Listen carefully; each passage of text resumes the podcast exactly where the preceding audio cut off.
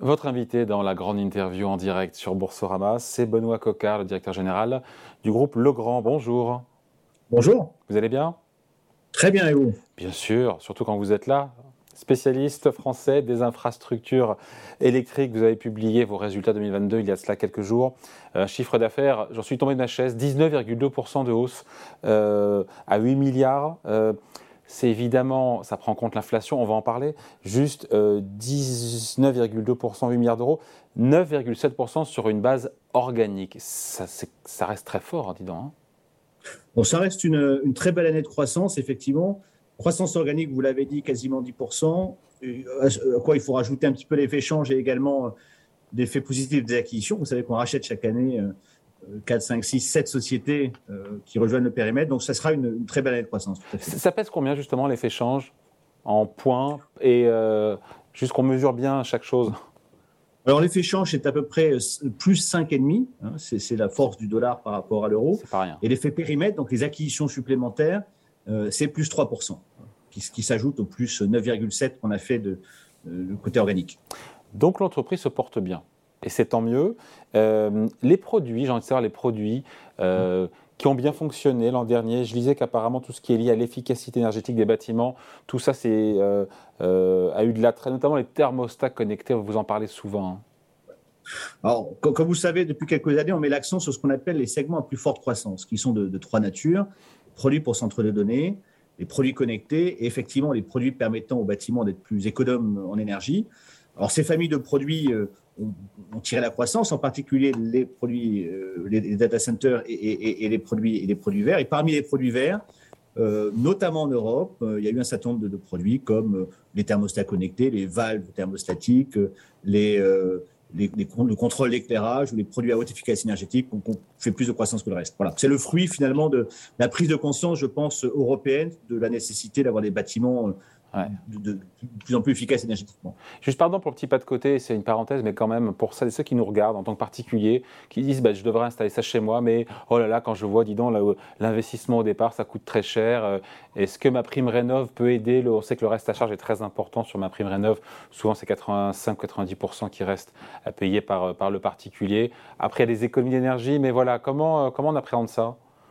Alors, la, ma prime rénov peut euh, aider pour ce qu'on appelle les rénovations globales, y compris les produits électriques. Mais si vous voulez vous équiper d'un thermostat, le thermostat seul n'est pas éligible à la prime rénov.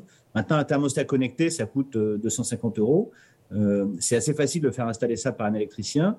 Et l'ADEME dit, 1 degré économisé, c'est 7% de facture d'énergie en moins. Donc finalement, vous avez un payback sur ces produits-là qui peut être très rapide, qui peut euh, être même inférieur à un an si vous utilisez correctement le thermostat. Donc je ne suis pas sûr qu'on ait besoin d'une initiative publique forte. Euh, je crois que le, simple payback peut déjà être une incitation euh, suffisamment puissante pour s'équiper.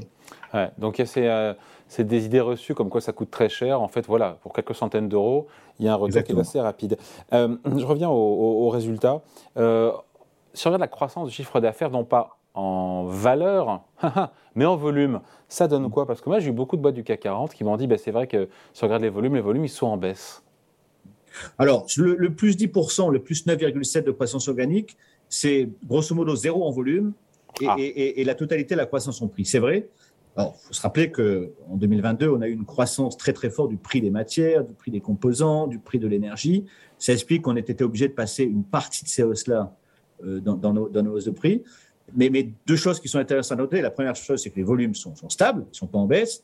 La deuxième chose, c'est qu'on n'a pas passé l'intégralité de nos hausses de coûts dans les prix. Donc, on en a euh, gardé un petit peu pour nous, on a pris un petit peu sur notre marge.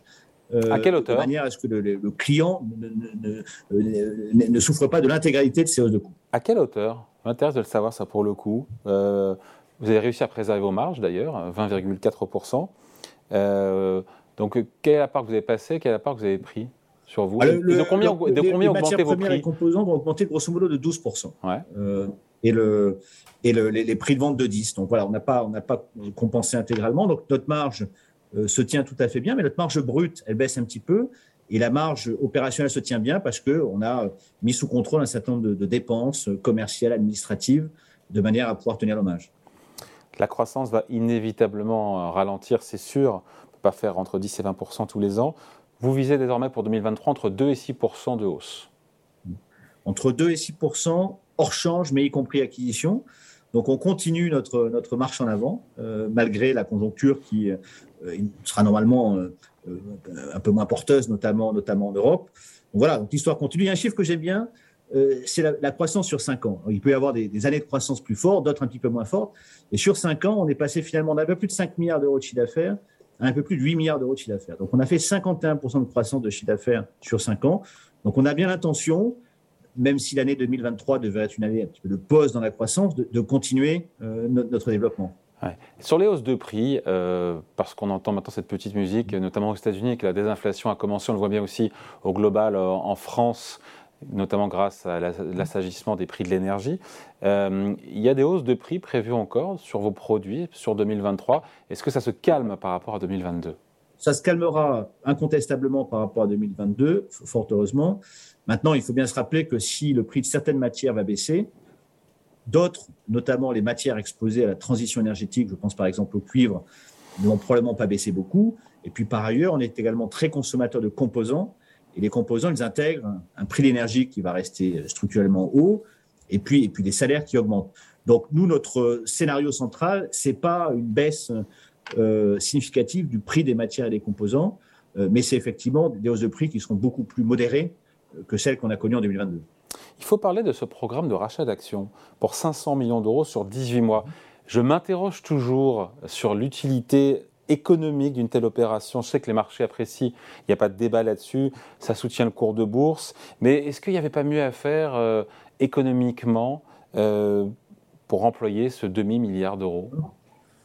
Euh, la, raison de ce programme, elle est très simple, c'est que sur les cinq dernières années, on a généré 4,8 milliards d'euros de free cash flow. On a fait ce qu'on a dit qu'on allait faire en acquisition, on a dépensé la moitié de ce montant en acquisition. On a un dividende qui représente à peu près la moitié du résultat, c'est ce qu'on a dit aussi. On a euh, très correctement traité nos, salariés avec des, hausses moyennes de salaire de 20% sur, sur, 5 ans. On a très correctement traité nos clients en lançant beaucoup de nouveaux produits. Et à la fin de cette période, on a un levier qui est finalement assez bas, à 1,2, un levier financier. Donc voilà, il est, il est naturel euh, de, de, de, de, lancer soit un dividende additionnel, soit un programme de rachat d'actions. On le fait sous forme de rachat d'actions tout simplement parce que c'est plus flexible. Donc, on l'a déjà dit clairement au marché, si jamais on avait une grosse acquisition, une succession de petites acquisitions, on gèlerait ce programme, on le, repousserait ou on l'arrêterait. Donc, on a cette flexibilité-là. Voilà, donc euh, pour répondre très directement à votre question, tout ce qu'on a dit qu'on allait faire en termes d'acquisition de dividendes, de clients, euh, de salariés, de nouveaux produits, on l'a fait. Et, et, et, et, ça conclut cette belle période de cinq ans euh, de cette manière-là, en redonnant un petit peu de, de, cash au marché. J'ai regardé un petit peu, c'est intéressant parce que vous avez vu que le CAC 40 hier a, fait, euh, a touché son, son point historique, a dépassé le record de janvier 2022, même si ça retombe un tout petit peu aujourd'hui. Euh, alors que face à ça, le cours de Legrand est encore 15% en dessous de son record d'il y a un an. Ça traduit quoi pour vous? La performance boursière de Legrand n'a pas été très bonne en 2022, ce n'est pas, pas un secret. Euh, je pense que ça ne traduit pas des performances économiques en demi-teinte. On le voit, les performances, je pense, sont bonnes. Euh, voilà. Ensuite, la performance boursière, moi j'ai coutume de dire que c'est un marathon plutôt qu'un 100 mètres. Hein. C'est-à-dire que c'est surtout apprécié sur la durée.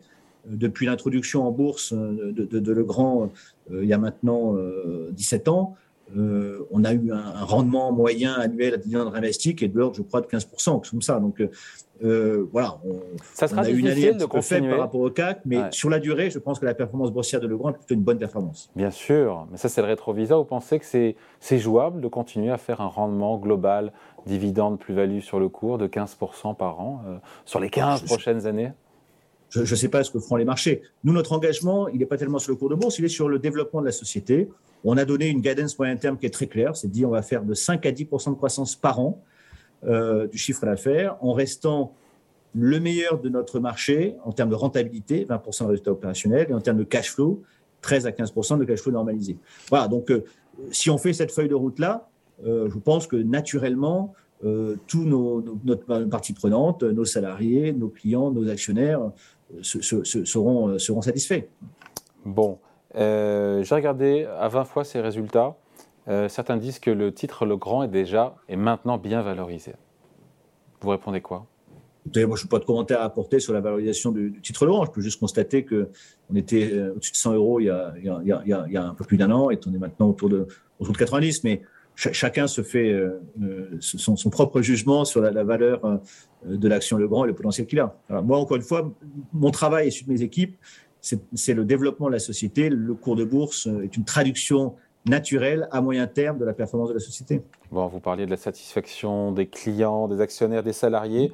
Les syndicats chez vous disent que la direction n'en fait pas assez pour faire profiter les salariés de vos bons résultats, puisque l'entreprise se porte bien. Qu'est-ce que vous leur répondez?